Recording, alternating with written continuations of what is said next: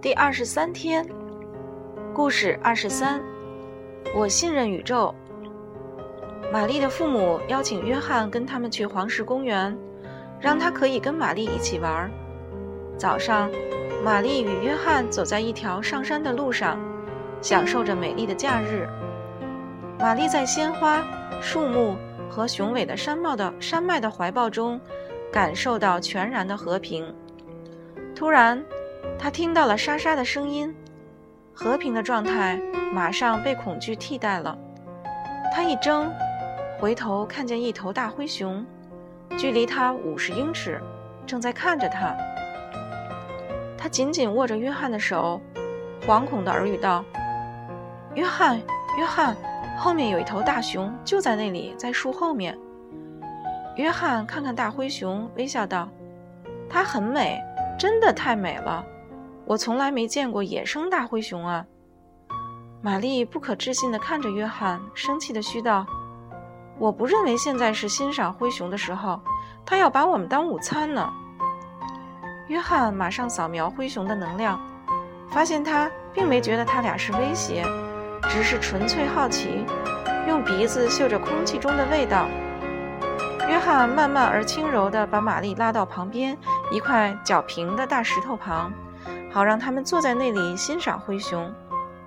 他感觉到玛丽的能量在慢慢改变，虽然他还是害怕，但有一股兴奋的能量也在他体内扩散。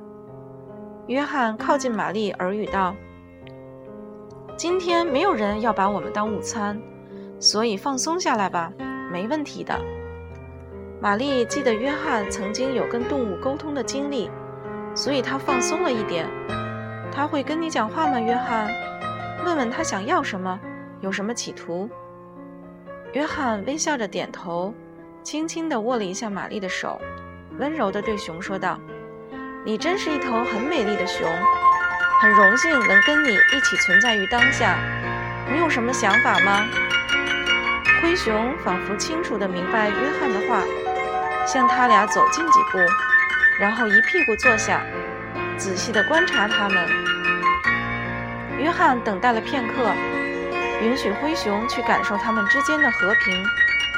我们没有什么可以给你吃的，他轻轻地说道。如果有需要，我们可以找些东西给你吃。灰熊保持坐着的姿势，享受着山上清新的空气。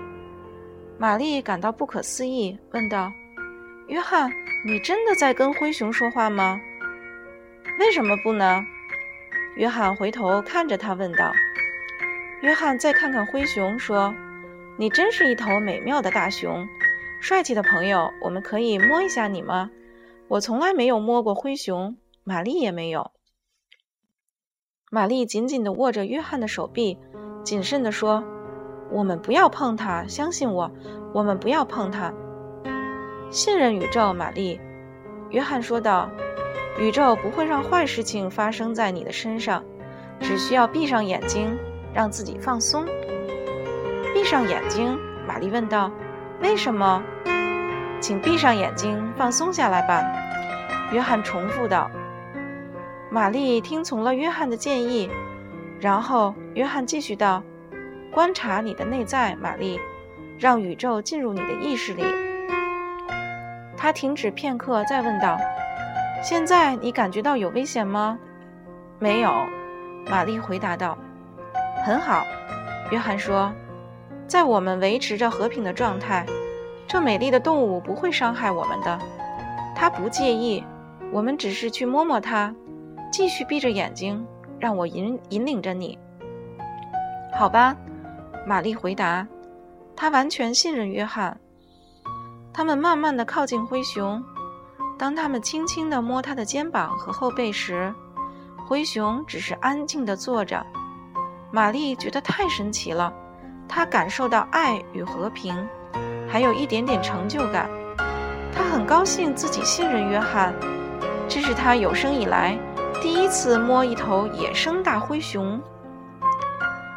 当他睁开眼睛时，他诧异地看见约翰把灰熊的嘴巴打开了，正在数它有多少颗牙齿。最难以置信的是，灰熊居然容许他这么做。玛丽再次闭上眼睛，融入到包围着他们的爱与和平中。过了一会儿，约翰说：“离开的时候到了。”玛丽睁开眼睛，发现大熊仍然以同样的姿势坐着，享受着约翰的抚摸。约翰慢慢的、坚实的按摩着灰熊庞大的双肩，同时在他耳朵旁边轻轻地说着：“你真是很美丽的大灰熊。”那么强壮和充满力量。玛丽发现约翰这样的说话方式，和他经常跟自己的猫的说话方式一样。当他们离开那美丽的动物的时，玛丽问道：“你怎么知道灰熊是友善的，不会袭击我们呢？”“我并不知道。”约翰回答道。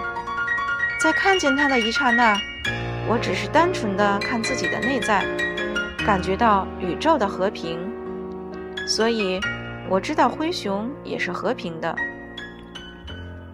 玛丽与约翰在黄石公园度过了美好的假期，这是一趟喜悦之旅，在他的心中留下了跟约翰一起分享的特别美丽的回忆。